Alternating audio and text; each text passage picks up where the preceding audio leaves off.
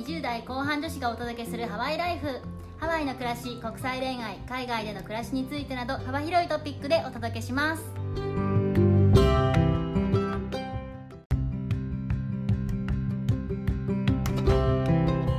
こんにちは。こんにちは、ヨネピメッティです。メッティさん国際結婚して今何年ぐらい経ちましたか？3年経ちました。おお3年魔の3年ですね。魔の3年 ヨネピーさんは今どのくらい経ちましたか？という私も2年目に突入しておりますおー、2年目はもうさすがに新婚とは言い難いですよね。慣れ婚って感じですね慣れ婚ですよね。今日は皆さんにですね国際結婚経験者の我々からですね国際結婚の実際してみてよかったことだったりとかこういう人にはちょっとおすすめできないかもなみたいなことを話していきたいと思います。今までなんか国際結婚の話って実はそんなにしたことがなかったのではと思ってまして。うん、なんか慣れ初めとかは話したかもしれないけど、まあ、実際にどうなのっていうのはあんま話してないですよね。恋愛感覚の話とかそういうのしたと思うけど実際に結婚生活を通して得られるものって何なのか？これから外国人のパートナーと未来を考えている方とか、まあ、そもそも全ての出会いにオープンな方とかなりたいなと思っておりますまずは国際結婚ってご存知の通りね、外国人同士で結婚することなんですけど、ちょっとあの日本のウィキペディアを参照したんですよね。見て皆さんも。見て見て、なんて書いてました？国際結婚男性がほとんどで日本の女性はほとんどしていない。そして日本の女性は外国人男性を嫌っていると書いてございます偏見がすごすぎて誰が書いたんですかっていうのすごい言いたいんですけど書き方もなんかちょっと偏見臭いなっていうのもあるしうんうんうん実際我々海外に行ったり暮らしたりしてみた中で日本人男性×外国人女性のパートナーの組み合わせの数よりも、日本人女性×外国人男性の組み合わせの方がはるかに多いです。ハワイに関しては0対10ぐらいです。ゼロいない。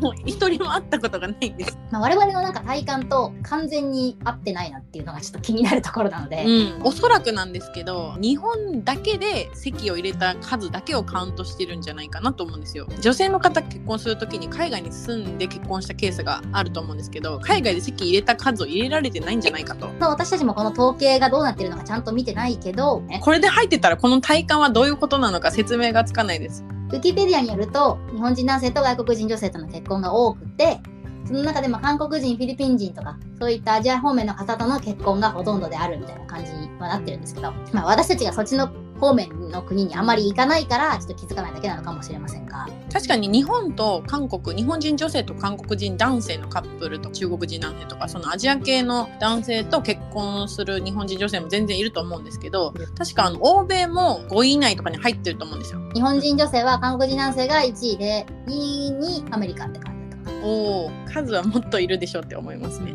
じゃあ実際にですね国際結婚してみて良かったと思うところを3つ挙げたいと思います。この3つにいろいろ凝縮したので自分はどうかなみたいなのを聞いていただければと思います。はい。まず一つ目、国際結婚を通し、相手の国の文化などを体験し、視野が広がる。これは本当にそうなんですよ。メリットデメリットって話じゃないんだけどメリット的なところで言うとこれがやっぱり最も大きなところ。実際にどういうことを体験しましたか？私の場合はアメリカ人日本人のまあハーフの文化が近しいっていう環境ではあるもののアメリカで長く過ごしてきた人の考え方って日本でずっと暮らしてきた人との考え方と違うしアメリカで暮らしてる人はこういう風に考えるのかとかあとはあとはカリフォルニア出身なのでカリフォルニアが故郷の一つとして数えられるようになるだったりとか文化に対して理解を深めることもできたのもそうだし自分の国と相手の国とやっぱどうしても比べるじゃないですか。良し悪しをつけたいわけじゃなくて、ただ単に違いが見えるっていうことを通して、日本ってなんて安全で幸せな国なんだって思ういいものあったし、日本を余計に好きになるっていうのも意外な現象でしたね。よく留学とかして海外に行ってみたら日本がもっと好きになるっていう人いると思うんですけどちょっとそれと似たところもありますよね。今まで自分が当たり前でゼロだったところにプラスが入っていくみたいなね。トイレって綺麗なのが当たり前なのと思ってたけど、いや、当たり前じゃないかもな、みたいな時とか。うんうんうんうん。そう本当そメッティさんはこの点どうですか？語学力が向上っていうのは私は当てはまるかなと思うんですけど会話が英語なのでどうしても英語で話さないといけない。それはありますしさっきのヨネピーさんと一緒なんですけど自分のその日本以外の国がすごく身近になるんですよね。私の場合はあの主人がフランス人なのでフランスにまあ毎年行くことになったんですけどそれまではフランスにそんな毎年行く自分なんて想像もつかないしただの一つのヨーロッパの国っていう認識でしかなかったんですけど今はそこに自分の家族に当たる人たちがいる？親戚がいる？少しスペシャルですよね。そこで絶対に日本にいたら出会ってなかった人にも出会えるからそれはすごく視野が広がるなっていうふうに思いました。私も言うてまだ夫の故郷に行ったことがないので早く行きたまえって感じだと思うんですけど。ね本当に早く行きたまえです。視野を広げたい人とかには本当におすすめだなというふうに思います。2つ目にですね自分や自分の家族の可能性が広がる。ねこれはもう本当に超アドバンテージですよね。自分が国際人になる。自分の子供もそうなるかもみたいな。特に言語系はもう身につける可能性が結構高くなりますよね。複数言語を身につけさせるなんて結構大変だっていう話はたくさん聞くんですけど聞きます聞きます大変それでも機会は絶対あるじゃんって思うんですよ、ねうん普通に日本で育つよりは何倍も機会があるはずですお家が100%日本語で学校も100%日本語でいう方々に比べると親が他の言葉を日本語以外にも喋るっていう環境があるのとないのでは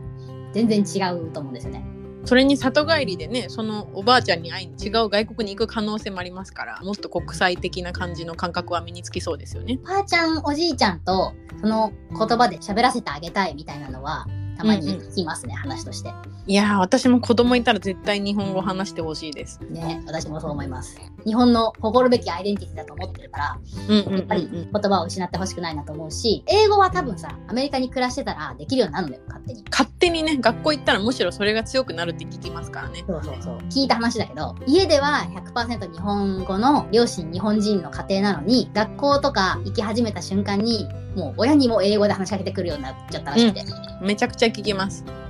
そして挙句には親の英語を馬鹿にするみたいなね、時々 子供もいそるみたいですけど。何回も見ましたよ。サッカーの練習してる時に親が日本語で話しかけて子供が英語で返事するっていう。そうなってくると、意外と日本語を残すっていうのも、アメリカにおいては結構難しかったりもするらしいので、かなりね日本語学校行ったりとか親が徹底的にやらないとそれにしてもあの複数言語を身につけるチャンスは絶対に高いと思いますそもそも人より多いっていうところは、まあ、恵まれてるポイントかなと思いますね。あとはあの細かいことに対して気にしなくなる。いや、そうなの。それはどういうことでしょうか？これは日本と海外生活を比べてだと思うけど日本って全てきちんとしてるじゃん。うんうんうん。全部順序通りというかルール通りですよね。そうそう基本的に遅刻しないし電車も時間通りに来るし残業はするかもしれないけど完成させるぞっていうところに関してはみんな一丸となって進んでったりとかするじゃない。コモンセンスみたいなみんなこれは絶対やらねばならんのだみたいな共通認識があるけど多文化になってくるとあんまそういうところって人によって違ったりとか10分遅刻普通とか電車がいつの間にか運休とか。いろんなことに対しておおらかになるというか寛容になるってことですかね。日本だと宅配便は2時間単位で指定日配達とかできるいけやそれでできるならしたいですけど。どどうでしょ？届くだけでもうありがとうって感じじゃん、うんうんうん。ありがとう。本当ありがとう。私もパクられたことありますよ100ドルのパッケージ。えセフォラって書いてあるせいだと思うんだけどさ。ああそうか。100ドルのはさすがにねちょっと怒りましたけど、ん。配送会社に怒りましたけど。そういったことも含めてあまあこういうこともあるよねっていうハードルがやっぱりすごく下がるし東京のど真ん中であああれもできたないこれもできたないあーとかってカリカリするよりは自分のメンタルに優しい自分になれたなってすごく思うんですよね。うーん。そういう意味ではあのすくすく育ちそうですね。子供とかもストレスが少ない環境に置けるだろうなと思うしメンタル的には良いかなと思います。そうですね。で3つ目なんですけどもこれが結構一番大きいんじゃないかと思うんですが男女平等。そうなの日本人女性ちょっと耳かっぽじって聞いたねこれは欧米の場合なのでアジア人と結婚した場合に関してはちょっと私たちは答えれないんですけど欧米の人と結婚した場合は男女平等。だと思います。まずあのパートナーの積極的な家庭行事参加家事参加育児参加ですね。これは超当たり前っていう感じだよね。うんうんうん。日本人同士のカップルの方普通に周りにいるわけですけど家事ってどっちがどのくらいやってるみたいな会話になるんだけどうちはできる方ができる時に何でもやるみたいな感じなんだけど、うんうんうん。結構みんなの話聞いてると皿の片付けも料理も私で洗濯も私で畳むのも私であまりにも最近ムカつくから家事代行費用をせびろうと思ってますみたいな話とかなんでそんな議論になっちゃうのかちょっと私はよくわからないぐらいの書きになってるんですけど。この次に話す養う養われるといった価値観があんまりないため女性もバリバリ働くっていうことに通じるんですけどうちの家庭では私が皿洗いを担当してるんですね皿洗いはもともと順番にやってたんですよ。でも旦那があまりにも嫌いで皿洗いが。ネゴシエーションが入りまして皿洗いをする代わりに食費を多く払う。ここで一つ日本の人がびっくりするんじゃないかと思うのが旦那さんが全部払ってくれないの？っていう。日本のお家だと同じ銀行口座にお金が入っていって女性が財布を握るじゃないですけどそういう家庭も多いと思うんですよね。アメリカ多分そういう家あんまなくて基本的には夫婦別の財布のお家が多い。って聞くんですね。養う養われるとか家事をどっちがするとこういう感じのベクトルにないっていうことです。単純に人間が2人で共同生活を行っているっていう。そうそうそうそうで女性も絶対にフルタイムで働くっていうのが多いパターンですアメリカに関しては。私もそんなに家事めっちゃ好きとか家事だけやって人生を終えたいですみたいな感じじゃないから一緒に仕事もできるし家事とかも分担できるっていうのはそういうパートナーが持ってて私はすごく良かったなと思います。今のヨネピーさんみたいにバリキャリ女子の方は国際結婚がおすすめなんですよね。人間として当たり前に扱ってもらえるというのはすごいデカポイントですね。なるほどなるほど女性だから何をしなさいっていうことを求められないのが国際結婚のジェンダー面の良さ。人によるんだけど結構そういう傾向が多いという感じ。うん。ここまでが国際結婚をしてよかったと思うところ3選です。国際結婚したくなりましたか？人によるだろうね今の感じだと。チャレンジャーな人とか視野を広げたいっていう人にはめちゃくちゃ向いてると思うんですけど逆に日本に閉じこもりたいっていう人には全然向いてない話なんですよね。あ本当や。ね ちょっと今からその話をしようと思いましてあの国際結婚おすすめできない人ですね。申し訳ないけどいるんだよね。これもちょっと3パターンを絞り出してみました。まず1つ目はですね相手の国に住みたくない人。これはダメ絶対だねこれはダメ絶対ですよね。やっぱ相手が一生日本に住んでくれるとは限らないので、もし日本で出会ったとしてもね、引っ越すという覚悟はある程度したい方がいいですよね。第三国に住むとは言わないが、日本人としてアメリカ人と結婚する場合、アメリカの国もそうだし、はい特に相手が住んでる州っていうのに引っ越す可能性っていうのは全然あると思うから、うんうん最低限その覚悟だけはしとかないと、ちょっと難しいなと思います、ねうん。もし最初にね、あのずっと日本にいるって言ってくれてたとしても何があるかわからないから、一応覚悟はした方がいいと思います。絶対に嫌っていう人はちょっと難しいと思います。なんだかんだ言って、そうやって拠点を2つ持てる可能性があるってメリットだと思うんですよ。うんうんうん。確かに。これは全然本当はプラスなことですよね。でもどうしても日本の今の環境を絶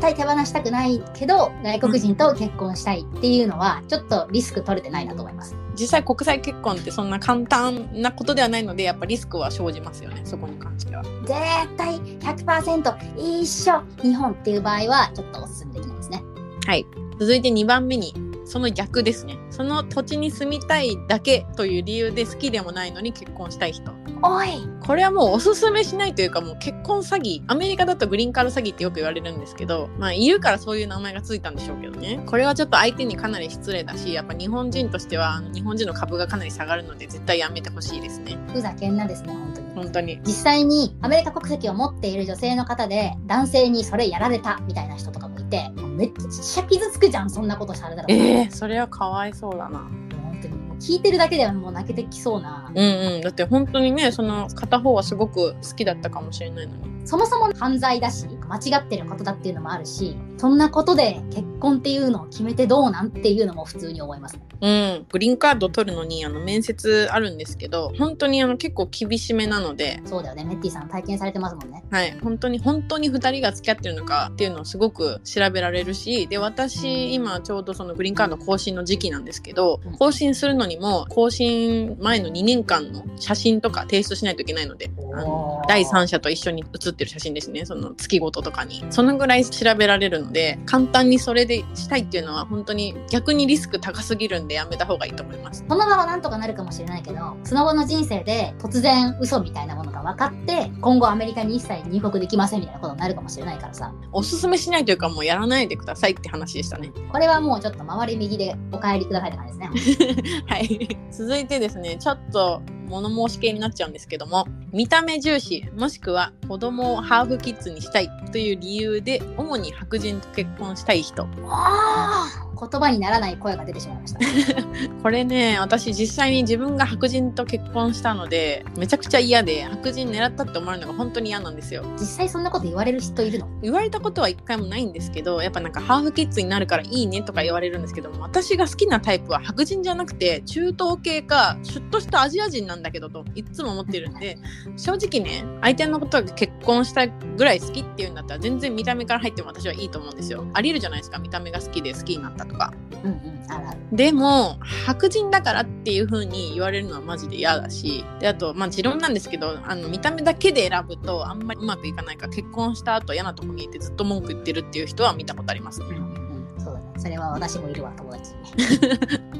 そうですよね見た目だけっていうのは別に日本人同士でもあり得ると思うんですけど特にあの人種間で見た目だけ選ぶっていうのは逆も嫌だと思うんですよ日本人だから付き合いましたっていう理由だけとかだったら、まあ、イエローフィーバーってそういう人いるんですけどそういう人と付き合いたいって私はあんま思わないので逆もしっかりかなと思いますね。アジア人だから結婚したいんだよみたいなことを言われたらもうほんとザーゾワうんーって感、じ、引いちゃうよね。子供をハーフキッズにしたいという理由でご結婚される方、うん、当にうん何なのかなみたいな私はすごい思いないですけど めちゃくちゃ医学的な話をするとアメリカって卵子を凍結とかうんうん。結構流行ってるみたいなんですよ、将来ね結婚する気はないんだけど有料な遺伝子をもらって子供が欲しいっていう女性も結構いるみたいでお医者さんに聞いたんですけどね。でそれ曰くもしね自分が、まあ、例えばアジア人ですごく小柄ででも相手の遺伝子にはもう白人青い目の185センチぐらいの人がいいっていう人がいたとするじゃないですか。でもそれはなかなかマッチしないんですってその遺伝子的に。マッチしない。体格があまりにも違いすぎるとその女性があまりにも小柄な人だったら大きい赤ちゃんができちゃうので、まあ、命の危険までとはいかないですけど本当に大変なんですって。見た目も無理しない程度に選ぶのがいいんじゃないかなと思います。無理しないけど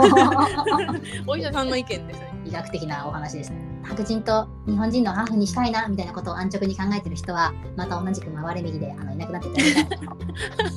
あと一個思うのは連鎖的に外国人と結婚してるからとか白人と結婚してるからっていう理由でその子の子供があなん。かハーフになるからいいねとか言う人も消えてほしいついでにいや私めちゃくちゃ合うんですけどいつもねあの返事に困ります。いや困るよね。うんすごく困る。だ からなのみたいな感じに思わない。めちゃくちゃ子供にプレッシャーかかるじゃんと思って。しかも仮にそれがさ白人と日本人のミックスだから綺麗になるねとかって言われてたとしたら私のパートナー白人じゃなかったらえブサイクってことなのみたいな感じになるよ。そうですよね全ての子供可愛いに決まってんだろうって感じじゃない、うん、本当そうなんですよ。本当そうなんですよ。特に今ハワイはミックスがすごく多いんで、体感的にミックスだからどうみたいな人はあんまりいないかもしれないです。ハワイはかなりそういう意味では多様性があると思いますだからこそ日本に帰った時に友達に「あーハーフキッズだ」とか言われると「あってなるよ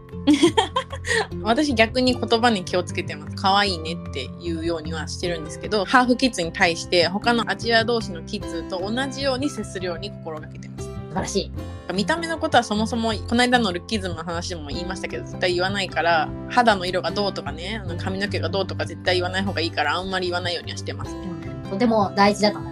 こういう小さい積み重ねがきっとその子供とか親にも積み重なってでできていくのでメッティさん素敵美しくなることが目的ではないし生まれ入れてくれることこそが最も大事じゃんうん、ほんとね、生まれてくれるだけでありがとうなんだから。だからそれで旦那さんも選ばないであげてほしいですね。本当ですよ旦那をそんな自分の希望のために巻き込まないでほしいうんうんうん、確かに。はい。ということで、その土地に住みたくない人、その土地に住みたいだけで選ぶ人、ハーフキッズの目的で結婚したい人は、あんまりおすすめできませんということでした。あんまりというか以下省略はい。これに当てはまらない人はもうどんどんしたらいいんじゃないって私は思いますけど。うん。今の語学力とか今住んでる国に関わらず自分が多様な文化を浴びたいっていう人にはもう全然おすすめ。まずは国際恋愛からかなって感じだけど。もしね、もうすでに付き合ってる人とかいたら、そういうことが好きな人だったら絶対楽しいと思いますね。そう思います。変化を楽しめる方にはおすすめです。以上国際結婚して私たちが良かったと思ったこととこういう人にはちょっとおすすめできないですっていう人を話していったんですけどまずは国際恋愛から始めてみてくださいはい。もし恋愛してる人はぜひ結婚してください。日本人男性とは違う世界が本当に広がると思いますのでいや日本人男性でもめっちゃ国際的な人がいたら付き合いたかった。それな